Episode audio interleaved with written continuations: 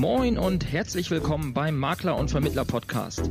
Hier bekommst du aus der Praxis für die Praxis hochwertiges Know-how von Kollegen und Dienstleistern aus der Finanz- und Versicherungsbranche.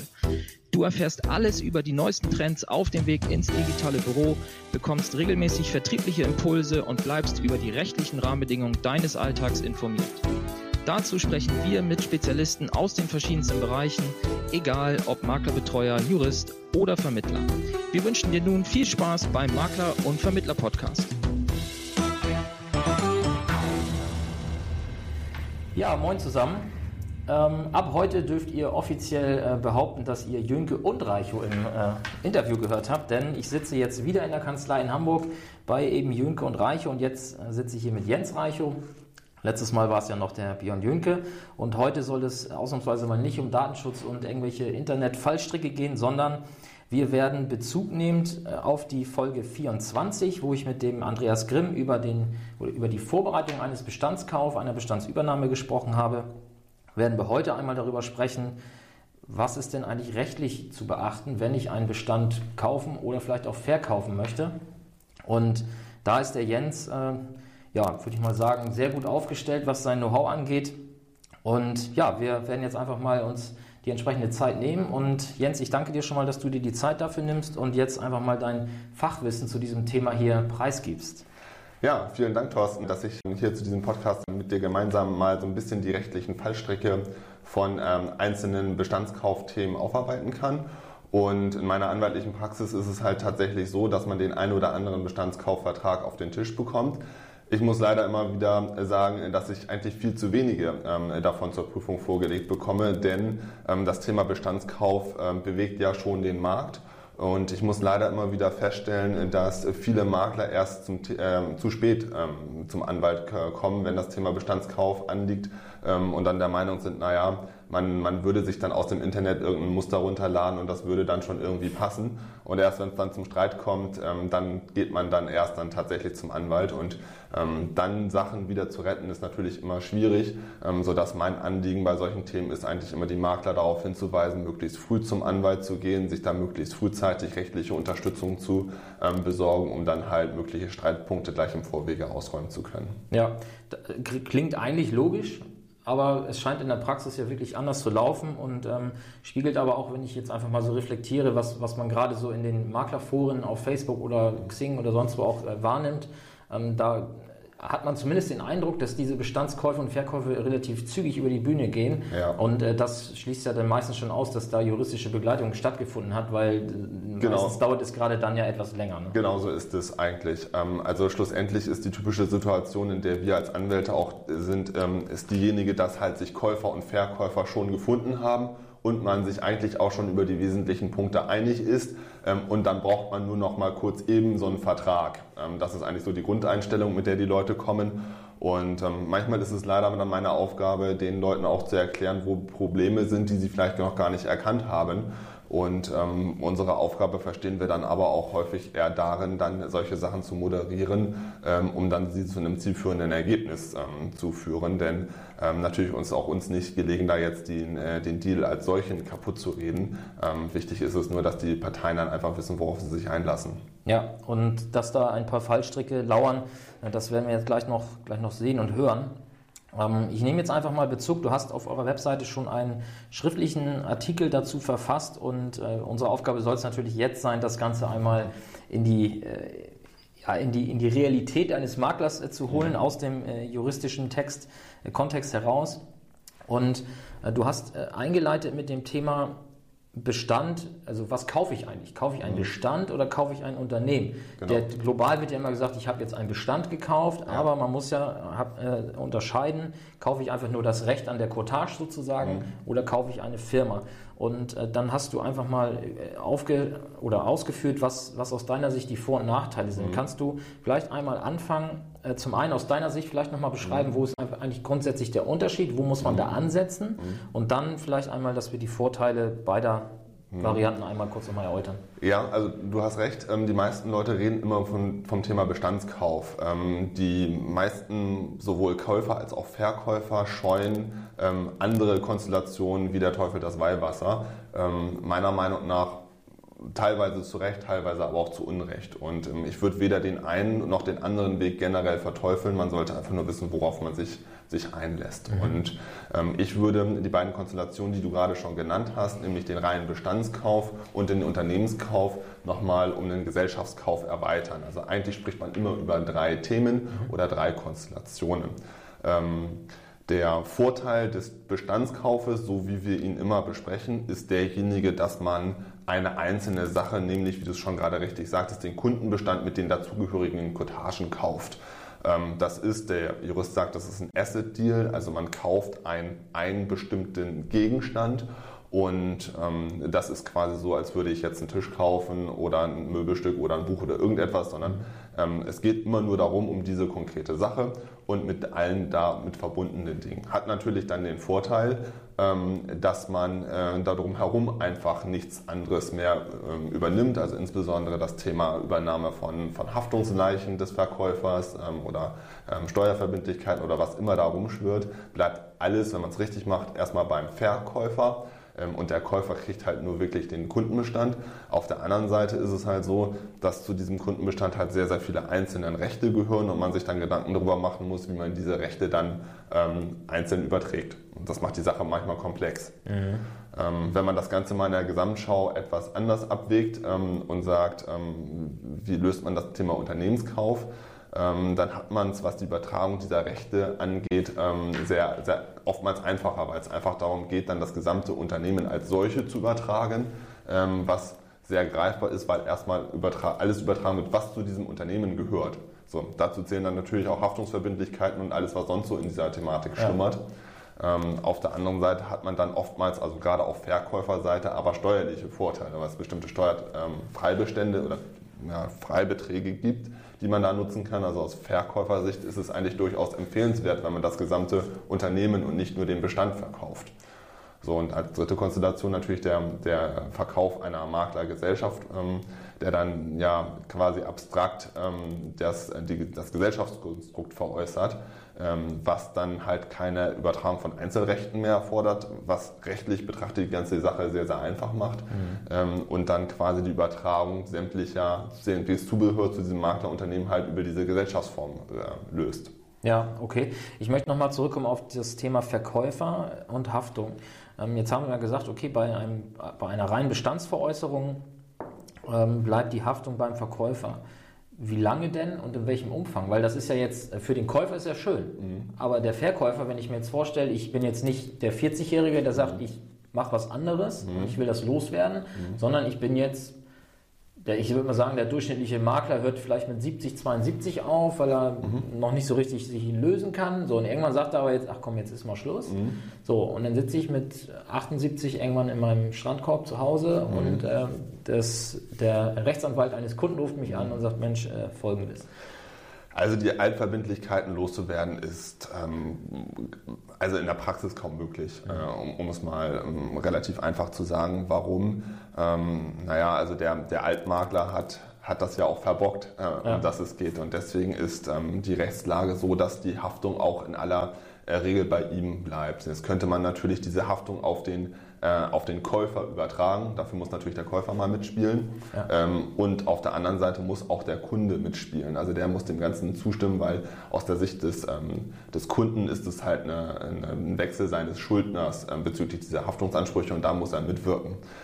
Es gibt Anwälte, die das halt versuchen dadurch zu unterstützen, dass man so, so Rechtsnachfolgeklauseln in Maklerverträge reinbaut. Ja. Ähm, das kann man machen, nur gerade auf Käuferseite muss man sich dann natürlich bewusst sein, wenn man diesen Maklervertrag im Rahmen einer solchen Klausel übernimmt, ja, dass dann halt dieses Kundenverhältnis in, in, Gänze auf einen übergeht. Und viele haben bei dieser Bestandsnachfolgeklausel eigentlich immer nur im Kopf, ähm, dass es halt einfach die weitere Kundenbetreuung sichert.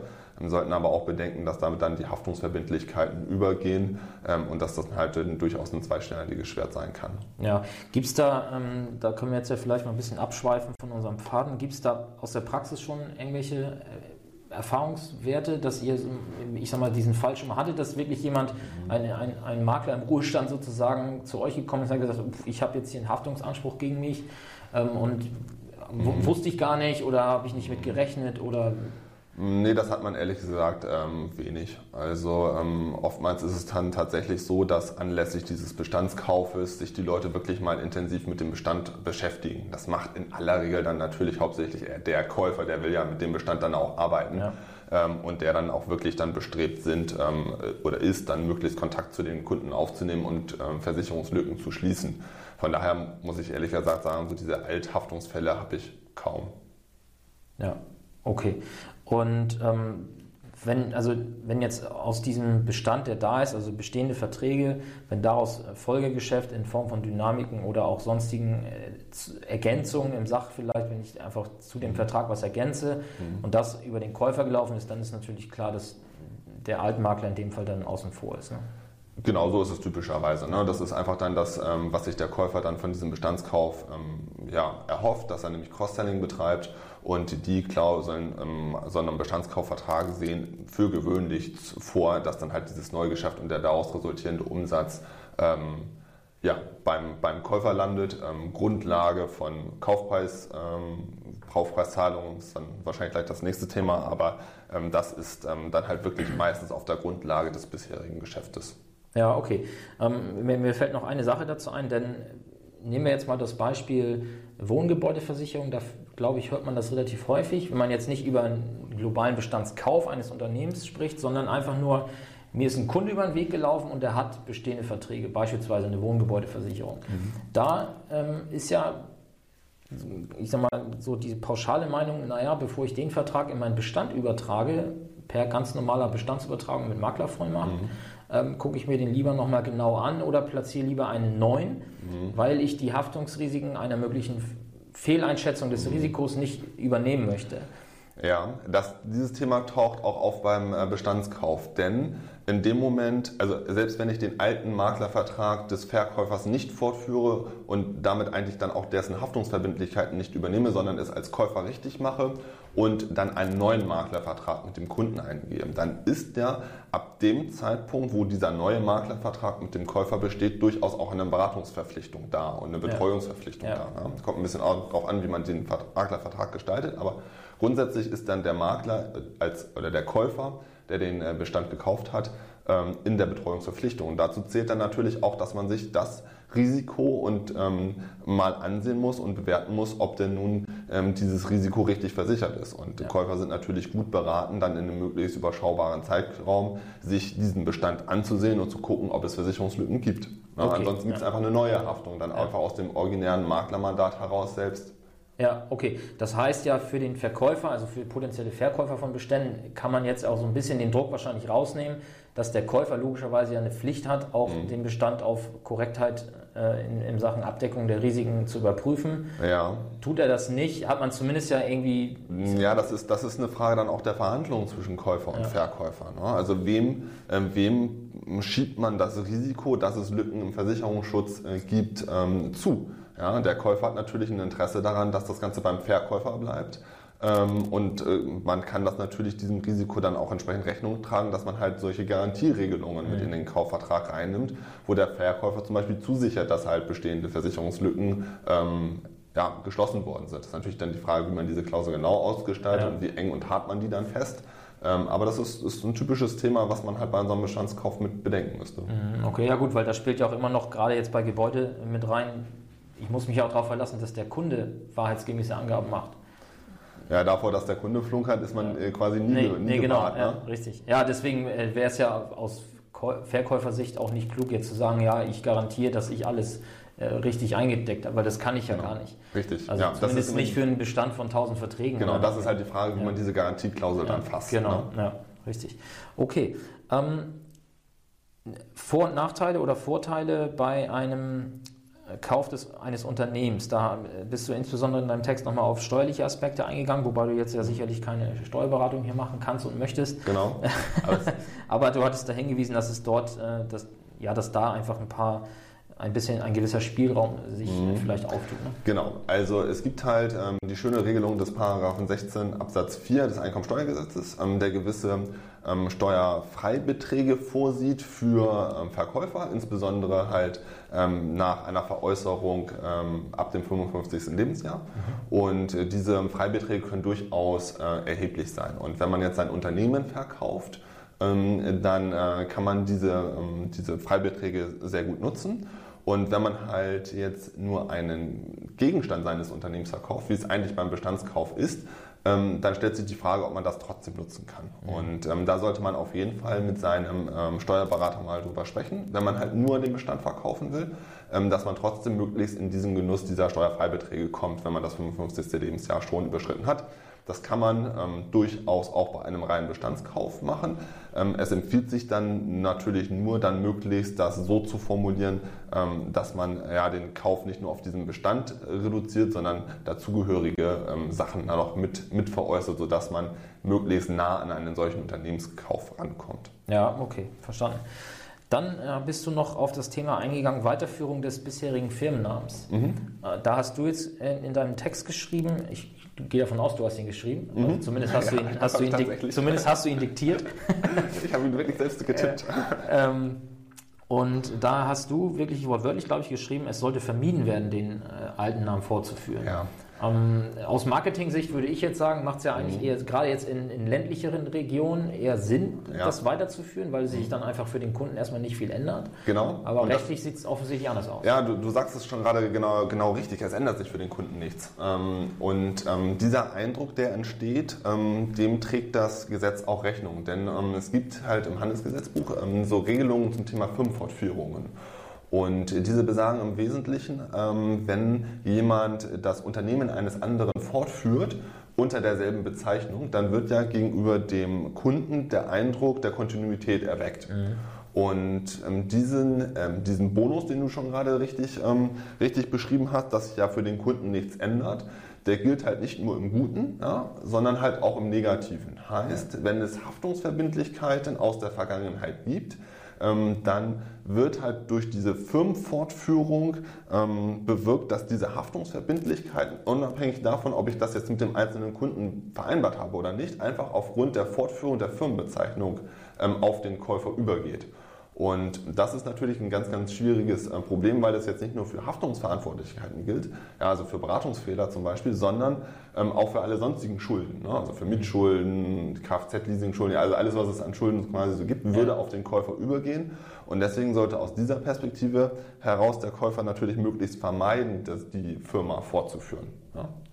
Okay, und äh, wie weit muss man da gehen? Also reicht es, wenn man dann vielleicht den, den Firmennamen theoretisch stehen lässt und dann einfach nur einen Zusatz macht? Äh, oder ja, da, da, da, streiten sich die Juristen bis zur Unendlichkeit drüber. ja, okay. ähm, das, ist, ähm, das ist halt wirklich ein Problem, weil jetzt natürlich der, der, der Verkäufer ähm, und der Käufer irgendwo natürlich ähm, ähm, gucken wollen, dass, der, dass da eine Kontinuität drin ist. Ne? So. Ja. Und ähm, je, je, mehr man das Rad dahin dreht, ähm, sagt, naja, das ist, sieht ja so aus wie vorher, ähm, je weiter dreht man damit auch das Rad zugunsten der Haftung. Mhm. Ähm, deswegen ist das wirklich ein ganz, ganz schwieriges Thema ähm, und wirklich eine ganz, ganz große Einzelfallthematik. Wenn man es wirklich ausschließen will, also man sagt, man will halt diese Firma fortführen, irgendwie, ähm, vielleicht dann auch mit einem Zusatz, ähm, will aber diese Haftung vermeiden, dann ist eher zu empfehlen, dass man genau diese Haftungsvermeidung oder diese, die, die Nichtübernahme der Haftung ins Handelsregister einträgt. Ja, das wäre eine Möglichkeit, wo man das ausschließt. Ähm, das machen leider nur relativ wenig. Mhm. Okay, interessant, was man alles so beachten muss.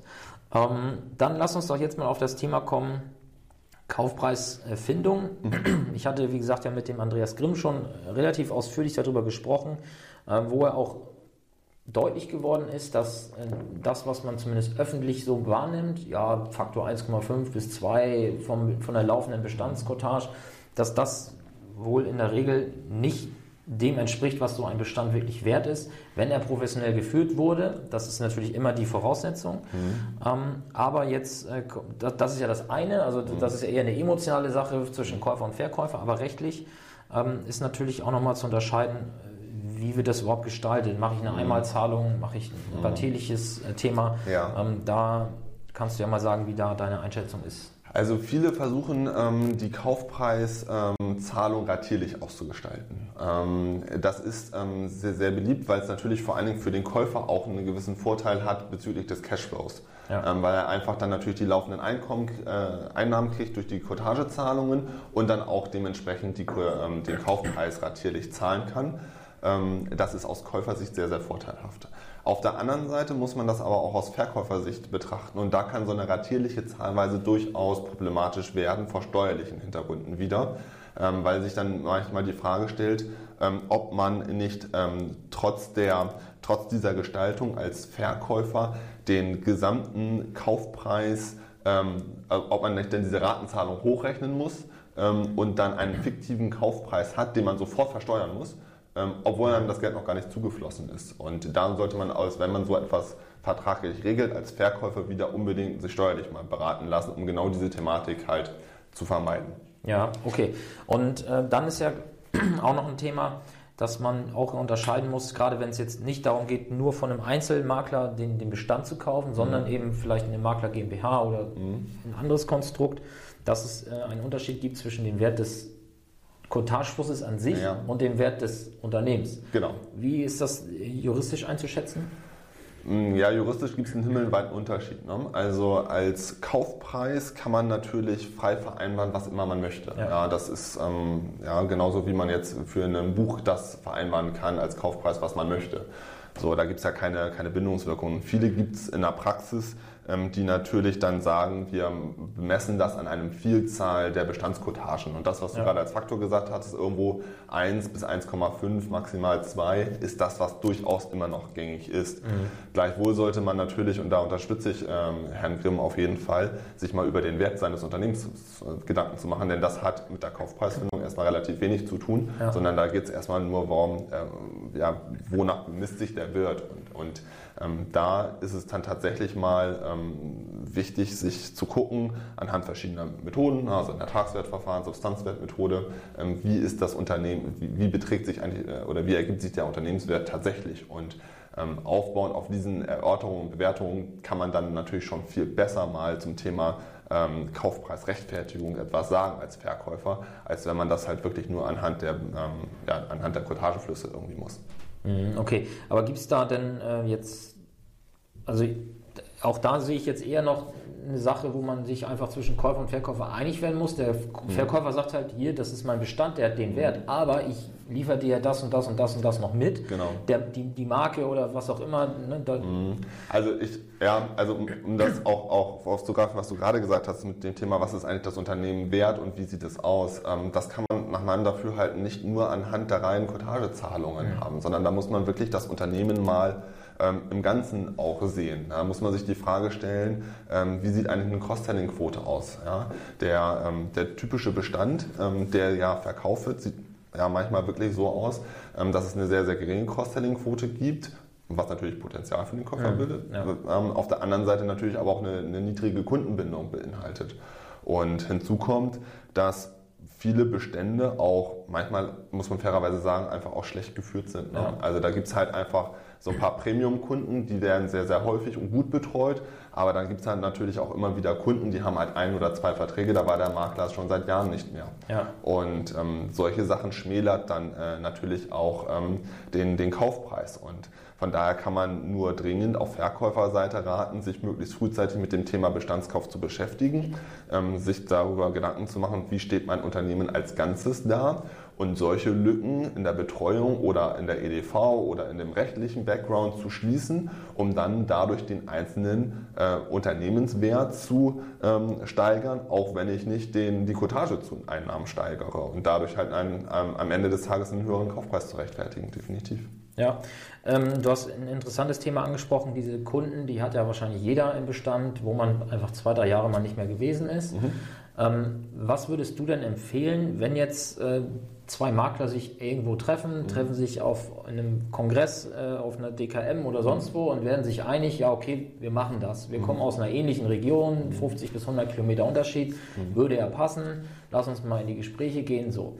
Und ähm, dann ist es ja meistens ja auch so, dass gerade wenn das dann auf einer vermeintlich freundschaftlichen Ebene stattfindet, äh, dass, dass vielleicht der, der Käufer auch, naja, vielleicht ist ein bisschen ja, versäumt, richtig ins Detail zu gehen. Mhm. Ähm, um jetzt solche Fälle aufzudecken, ne, dass ich nicht nur mal, okay, jeder 50 Sekunde ist vielleicht mal mhm. länger nicht betreut worden, sondern dass ich vielleicht aufdecke, oh, hier sind ja aber bei 30, 40 Prozent der Kunden, mhm. äh, bist du ja schon zwei, drei, vier Jahre nicht gewesen. Das heißt, wenn ich die jetzt kontaktiere, dass ich der Neue bin, mhm. ist ja die Chance, dass die sagen, ja, ist ja schön, aber tschüss, mhm.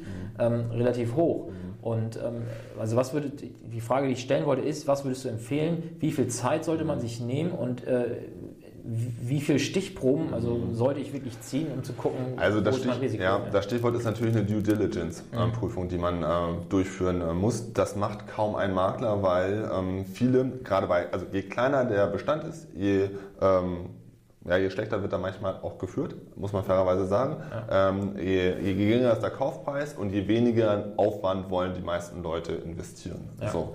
Und deswegen werden natürlich auch seine Due Diligence-Prüfungen möglichst ähm, klein gehalten. Und das, da kauft man, das muss man dann fairerweise oftmals sagen, die, die Katze im Sack. Ähm, ja. Und ähm, dann mit den verbundenen rechtlichen Gefahren sollte man sich das gut überlegen ähm, oder halt bei der Kaufpreisfindung dann nochmals doppelt einpreisen.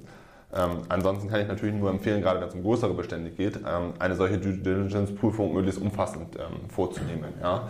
Heißt, ähm, sich das Datenmaterial ansehen, ähm, sich vor Ort angucken, ähm, wie ist der Makler aufgestellt? gibt es vielleicht auch spezielle Kundenrisiken? Ne? Also wie verteilt sich der Bestand? Gibt es Einzelkunden, die einen Großteil des, äh, des Umsatzes be bewerkstelligen und äh, deren Verlust dann natürlich besonders schlimm wäre? Ja? Das sind einfach alles Themen, die man im Rahmen einer solchen Due Diligence-Prüfung machen sollte. Ähm, ja. ja, okay. Interessant, weil auch da habe ich den Eindruck, dass es manchmal relativ zügig geht. Und, ähm, aber gut, bei kleinen Beständen, äh, wenn das vielleicht nur 200, 300, 400 Kunden sind, dann ja, ist man vielleicht auch aufgrund der Tatsache, dass ich nur den 1,5-fachen Betrag des, mhm. der Bestands äh, die Leute, zahle. Ja, die Leute vertrauen sich. Ähm, ja. Also das, das, was du gerade gesagt hattest, mit man trifft sich mal bei der DKM, ähm, oder ähm, oftmals kennt man sich auch schon über Jahre. Das, was ja. du sagst, dass, die, dass Käufer und Verkäufer sich schon aufgrund der räumlichen Nähe kennen, ist, ist besonders häufig so, ja. Ja? weil es ja auch ein Vertrauensthema ist. Ja? Wenn ich als Verkäufer jetzt mein, mein Lebenswerk sozusagen dann veräußern will, dann möchte ich das natürlich an jemanden, ähm, dann möchte ich es natürlich möglichst behutsam machen und dann meistens auch an jemanden, den ich schon kenne. Und ähm, dieses Thema bewirkt dann natürlich, dass über viele Sachen dann einfach auch nicht gesprochen wird und ähm, was dann am Ende dann natürlich auch zu rechtlichen Problemen führen kann. Ja, das äh, ist dann wahrscheinlich eher leider so, weil dann gibt es vielleicht seitens des Käufers, naja, vielleicht ein paar Erkenntnisse, die man lieber vorgehabt hätte. Aber okay, äh, das passt aber zu meinem nächsten Thema, ähm, denn es ist ja so, und das hatten wir vorhin relativ am Anfang schon mal angedeutet, dass ich ja, äh, und das hast du auch so zitiert, äh, mit allen Rechten und Pflichten in diesen mhm äh, Bestand sozusagen eintrete, was allerdings ja äh, nur jetzt, ich sage jetzt einfach nur das Schlagwort Stornoreserve zum Beispiel, aber da gibt es ja noch mehr, mhm. ähm, an Risiken mit sich bringt. Ähm, äh, ja, Hol uns mal in dieses Thema rein, worauf ist mhm. da zu achten? Also die Klausel, der Bestand wird mit allen Rechten und Pflichten übertragen, ist ja eine Standardformulierung, die man in ganz vielen ähm, Bereichen so findet ähm, und die auch ähm, an der oftmals kein Weg vorbeiführt. Ähm, Hintergrund ist, was viele nicht bedenken, dass ein solcher Bestandskauf ähm, eine, eine Abtretung von Cottageansprüchen ist gegenüber dem ja. Versicherer. Und ähm, gemäß den meisten Cottagezusagen ist Voraussetzung, damit eine solche Abtretung wirksam ist, die Zustimmung des Versicherers. Und ähm, der Versicherer ist eigentlich in vielen Bereichen in einer sehr komfortablen Situation im Stornofall, weil er ja im Stornofall immer mit den laufenden ähm, Cottageeinnahmen aufrechnen kann. Ja. Und aus Sicht des Versicherers gilt es deswegen natürlich unbedingt zu vermeiden, dass äh, derjenige, der für äh, die Rückführung von äh, Stornierungsbeträgen verantwortlich ist, jemand anderes ist als derjenige, der die laufenden Cottageeinnahmen bekommt, ja. sondern man will das immer zusammen haben. Ja. Und deswegen ähm, machen Versicherer die Übertragung von Beständen immer davon abhängig, dass der Käufer ähm, für ähm, den Bestand, den er da übernimmt, nicht nur die Cottage-Ansprüche übernimmt, sondern auch die Haftungsverbindlichkeiten. Ja. Und das sagt diese Klausel, man übernimmt den Bestand mit allen Rechten und Pflichten halt ähm, aus. Und ähm, Käufer sollten sich dessen bewusst sein, weil oftmals wollen sie diese, diese Haftungsverbindlichkeiten ja gerade nicht übernehmen. Und sie sind aber regelmäßig aufgrund des Drucks der Versicherer dazu verpflichtet, sodass sie, wenn sie dieses Thema vermeiden wollen, ähm, das im Innenverhältnis mit dem Verkäufer regeln müssen und dort dann entsprechende Klauseln mit in den Bestandskaufvertrag aufnehmen, wonach dann halt im Innenverhältnis ein entsprechender Gas vorzunehmen ist oder halt eine Stornoreserve zu verrechnen ist. Ja, was ja dann hoffentlich eigentlich, oder eigentlich stelle ich mir das simpel vor, weil es wird ja eine Stornoreserve gebildet in mhm. der Regel. Die kann ja wahrscheinlich einfach mit übertragen werden. Genau, die wird mit übertragen. Das Problem ist natürlich immer dann, was passiert, wenn die mal ähm, nicht Erschöpft ist. Ne? Ja. ja, das stimmt. Oder wenn vielleicht alternative äh, Sicherheiten gestellt wurden. Richtig, genau. Oder, Grund, ja, oder Bürgschaften. Ja, ne? Das ja. Thema Bürgschaften ist gerade dann, wenn man jetzt eine Gesellschaft, eine Maklergesellschaft überträgt, immer natürlich ein Thema, ähm, weil es halt immer sehr, sehr problematisch ist, ob diese Altbürgschaften dann mit der Übertragung der Gesellschaft äh, ähm, auch beendet sind. Und ja. da sträuben sich viele Gesellschaften natürlich äh, vor und deswegen sollte man dann auch, wenn man eine, eine Maklergesellschaft kauft, dann dieses Thema Bürgschaften mit erörtern. Ja, ja, okay, interessant. Und ähm, dann kommen wir gleich zum nächsten Punkt, denn äh, auch da haben wir eben schon mal andeutungsweise drüber gesprochen, aber es gibt ja die jetzt noch das Datenschutzthema.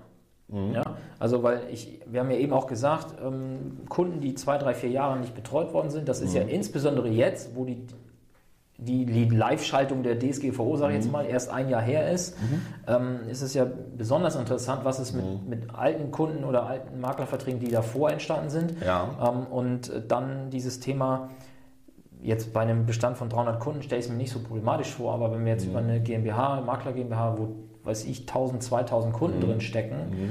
ähm, die jetzt einfach mal so zu übertragen und dann einfach pauschal anzuschreiben, vielleicht mit einem neuen Firmennamen sogar, das ist, äh, also die Furcht kann ich dir nehmen. Wenn man eine GmbH hat oder eine GmbH und Co. KG, also eine Gesellschaftsform als ähm, Makler hat, die halt inhaberunabhängig ist, sondern bei der die Gesellschaft einfach okay, die ja, Kundenverbindung hat, ja. dann ist das Thema Datenschutz total leicht zu lösen. Warum? Weil die ganzen Einwilligungserklärungen der Kunden ja gegenüber der, der, äh, Firma gemacht genau, ja. der Maklerfirma ja. gemacht wurden und dementsprechend auf den äh, sich nur der Gesellschafter ändert, was aber für diese Einwilligungsthematiken kein, kein Problem ja. ist. Nee, Probleme gibt es halt wirklich genau bei diesen von dir gerade erwähnten 300 Kundenbeständen, ähm, weil man da natürlich das Thema Datenschutz ähm, ja jetzt gerade auch nach der Thema DSGVO wirklich kontrovers ähm, äh, diskutieren muss ähm, und bei dem wirklich ganz viele Makler vor erheblichen Problemen sind, mhm. muss man einfach wirklich so sagen. Ja. Und ähm, da gibt es dann ja den äh, Code, Code of Conduct, mhm. wo es heißt, okay, wir schreiben alle an. Ja wenn nicht zurückkommt oder wer, wer, nicht, wer nicht widerspricht, wird mhm. übertragen. Ja. So. Und da ist jetzt, äh, ich glaube, das kennt jeder, dieses Verfahren, mhm. aber da ist meine Frage, weil da hattest du einen Satz, ich kriege den Satz nicht mehr genau zusammen, aber du hattest einen Satz geschrieben, der andeutete, wenn solange nicht ein Kunde widerspricht. Mhm. Jetzt ist meine Frage, ich habe einen Bestand, 150 Kunden bei der Pfefferminzia, mhm. so und die werden alle angeschrieben mhm. und einer sagt, will ich nicht. Ja. Geht, ist das dann global zu sehen? Oder? Das, ja, das, das kommt darauf an, wie man die Klausel ist. Also normalerweise schreibt man das halt so rein in die Verträge, äh, dass man halt nur, also nur diejenigen äh, Kunden überträgt, die halt nicht widersprochen haben. Ja. ja. das heißt, in dem gerade gebildeten Fall würde man dann halt den einen Kunden, der nicht, äh, der widerspricht, okay. den ja. würde man nicht übertragen. Aber das Thema dieser Widerspruchslösung kann man halt wirklich sehr, sehr problematisch sehen. Ja? Weil das folgt so ein bisschen also ich sage das immer so ein bisschen flapsig, so nach dem Motto, wer nicht innerhalb von zwei Wochen widerspricht, hat eine Waschmaschine gekauft. Ja, das ist, ja. Ähm, da, da, da fasst sich jeder an den Kopf und sagt, ja, das, das kann natürlich nicht sein, aber ja. ähm, so funktioniert diese Klausel. Ja. Und ähm, ich persönlich sehe da, ähm, sehe da durchaus Haftungsrisiken, sowohl ähm, für Verkäufer als auch für Käufer weil da drin schon ein Datenschutzverstoß zu sehen ist. Und gerade nach der Umsetzung der DSGVO werden die Leute auf Kunden, also die Kunden werden einfach ähm, sensibilisiert und wir haben durchaus schon ähm, Fälle in der Kanzlei, wobei dann, wo, nach Bestandskäufen dann Leute ähm, wirklich ihre, ähm, ihre datenschutzrechtlichen Rechte geltend machen mhm. gegenüber dem Käufer. Und ähm, bislang konnten wir diese, diese Verfahren alle abwehren, aber die Grundproblematik an der Stelle bleibt.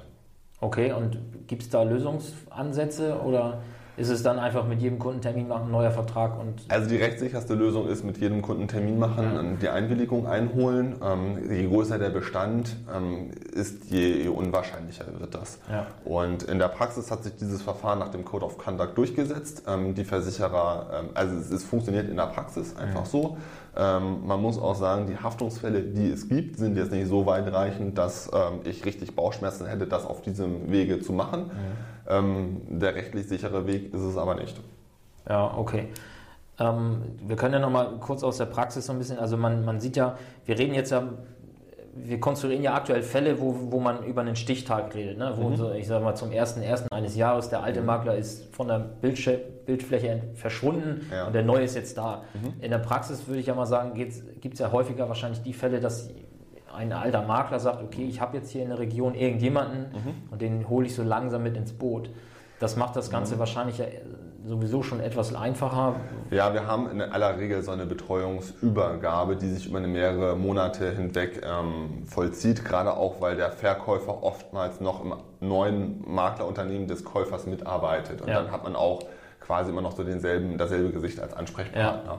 Aber trotzdem ist es so, irgendwo gibt es halt immer so einen Übertragungsstichtag. Und ja. zu diesem Übertragungsstichtag muss müssen dann halt die datenschutzrechtlichen Vorschriften ähm, vorhanden sein, damit halt eine Übertragung der Daten und Bestände zu diesem Stichtag halt erfolgen kann. Ja, ja okay. Gibt es da Fristen? Also muss wirklich der Stichtag und da muss es fertig sein oder gibt es da. Ja. Also die, ähm, dieses Prozedere nach, nach, der, nach dem Code of Conduct muss ähm, vollzogen sein bis zum Stichtag. Ja. Also das Prozedere ist, ist, ja dann so, dass man die Kunden anschreibt, über, den geplanten, über die geplante Übertragung hinweist, denen eine Widerspruchsfrist von ähm, einer bestimmten Zeit einräumt und ähm, erst wenn diese Frist dann abgelaufen ist, erst dann darf es eine Datenübertragung äh, geben. Ja, okay. Gut. Dann nehmen wir das nächste.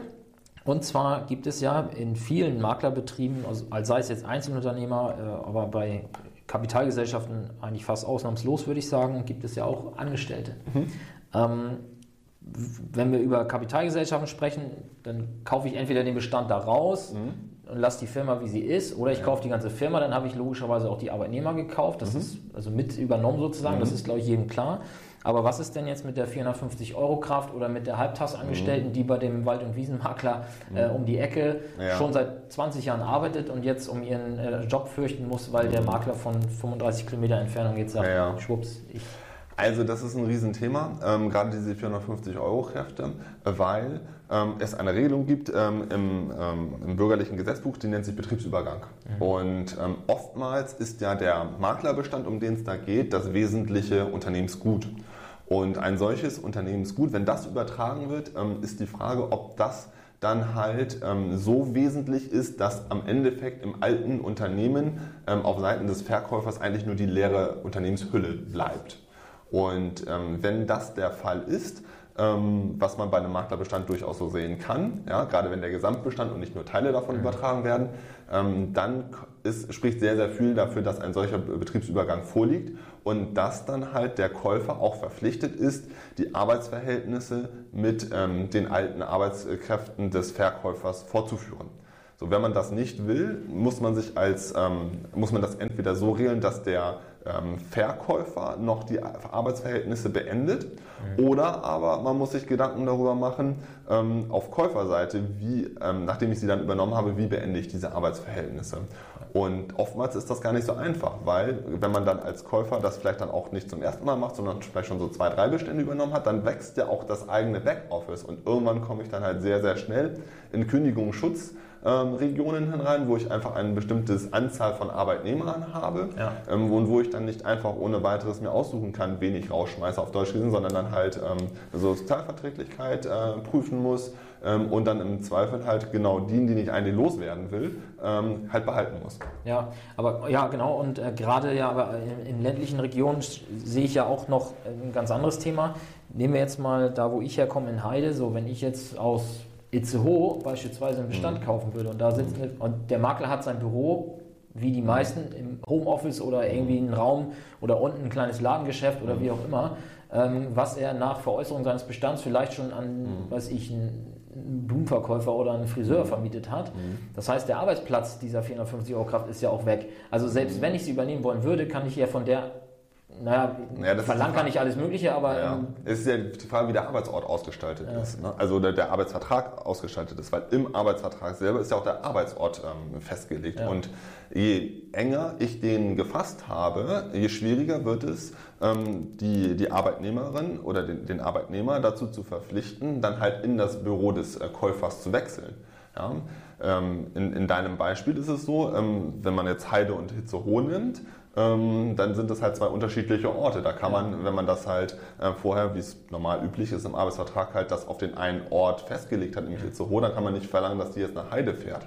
Ähm, wenn Sie jetzt ähm, aber zum Beispiel einen, ähm, einen Makler haben, der, der in Hamburg sitzt, ähm, im, irgendwo im Süden in Harburg ähm, und dann hat er wahrscheinlich mit seinen Arbeitnehmern als Arbeitsort Hamburg vereinbart. Da kann man dann halt schon verlangen, dass sie nach Barmbek ähm, ja, okay. ins neue Büro kommen. Also ja. Das ist immer die Frage, wie ist dann der der Arbeitsvertrag mit dem Verkäufer ausgestaltet gewesen. Ja, aber ist ja interessant, dass man auch darauf mal achtet, ne? weil, wie du sagst, ja. Hamburg wäre dann wahrscheinlich nicht das Thema, aber wir haben ja nun, die meisten mhm. Maklerbetriebe sind ja eher ländlich organisiert wahrscheinlich. Das stimmt. Auf der anderen Seite, man sollte das immer, finde ich, nicht so negativ sehen. Die Übernahme der Arbeitnehmer bietet natürlich auch Chancen, ja, denn ähm, die haben natürlich den Kundenkontakt, die sind der Ansprechpartner und das Gesicht des, des alten ähm, ja. Verkäufers gewesen. Ähm, es macht natürlich oftmals Sinn, ähm, die zu übernehmen, aber als Käufer sollte man sich dieser Thematik bewusst sein. Ja, ja ich, also ich greife das auf, weil gerade bei diesen kleineren Beständen ist ja zumindest aus Käufersicht eigentlich eher dieses, die, dieses Rendite-Thema wahrscheinlich mhm. drin, ne? dass man sagt, ah, da kann ich jetzt für 30, 40, 50.000 kann ich einen, mhm. Bestand kaufen, der mir, ich sag mal, nach spätestens zwei Jahren mhm. komme ich in die Verdien, in die Gewinnzone rein mhm. damit. Ähm, und wenn da dann Arbeitnehmer dranhängen, ist es mhm. natürlich schon gleich wieder unattraktiv. Genau, die Rechnung wird dadurch ja. einfach verändert, ja. ja. Genau. Okay, haben wir das Thema auch. Ähm, und jetzt würde ich äh, das nochmal ein Thema aufgreifen wollen, was, was ich auch wirklich spannend finde, und zwar das Thema Wettbewerbsverbot. Mhm. Ähm, du sagst, man sollte dem Verkäufer in den Kaufvertrag des Bestandes ein Wettbewerbsverbot aussprechen. Mhm. So, denn, und das habe ich äh, zumindest auch schon mal in irgendeiner Stammtischrunde oder so gehört, dass es schon stattgefunden hat, dass ein Bestand veräußert wurde mhm. und der Verkäufer dann mit einem Zeitlag von drei bis sechs Monaten auf einmal mhm. anfing, seine ganzen alten Kunden, zumindest die mhm. guten, mhm. in ein neues Maklerunternehmen von sich selbst wieder mhm. zurückzuholen. Und so halt beim Käufer extreme Stornoaufwendungen äh, aufgetreten sind. Ja. Und äh, das ist natürlich nicht so witzig. Nee, ist es überhaupt nicht. Ähm, also auch wir haben solche Verfahren schon äh, in der, in der Kanzlei ähm, begleitet. Ähm, allerdings tatsächlich nicht auf Käuferseite, sondern mal auf Verkäuferseite weil, naja, das ist halt eine Medaille, die hat zwei Seiten und je nachdem, mhm. wen man jetzt fragt, Käufer oder Verkäufer, ist das natürlich dann, dann unterschiedlich zu beurteilen.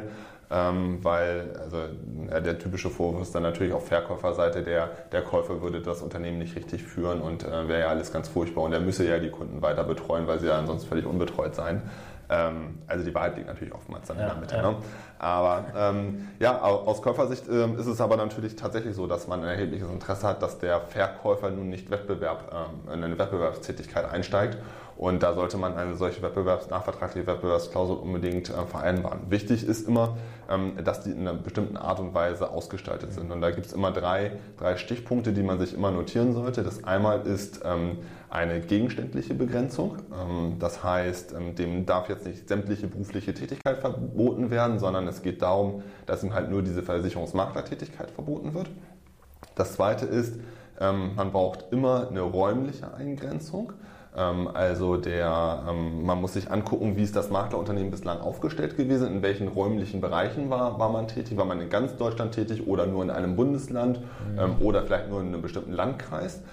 Und dann sollte man halt dem Verkäufer eine Maklertätigkeit auch nur in diesem konkreten räumlichen Bereich verbieten. Ja? Ja. Heißt, wenn der Verkäufer dann zum Beispiel sagt, ich wandere jetzt nach Mallorca aus und äh, will da aber noch Makler sein, ja, dann soll er das gerne machen. Ja. Ähm, es kommt halt nur darauf an, dass er halt nicht in der konkreten Wettbewerbssituation ähm, zum Nachteil des Käufers agiert. Mhm.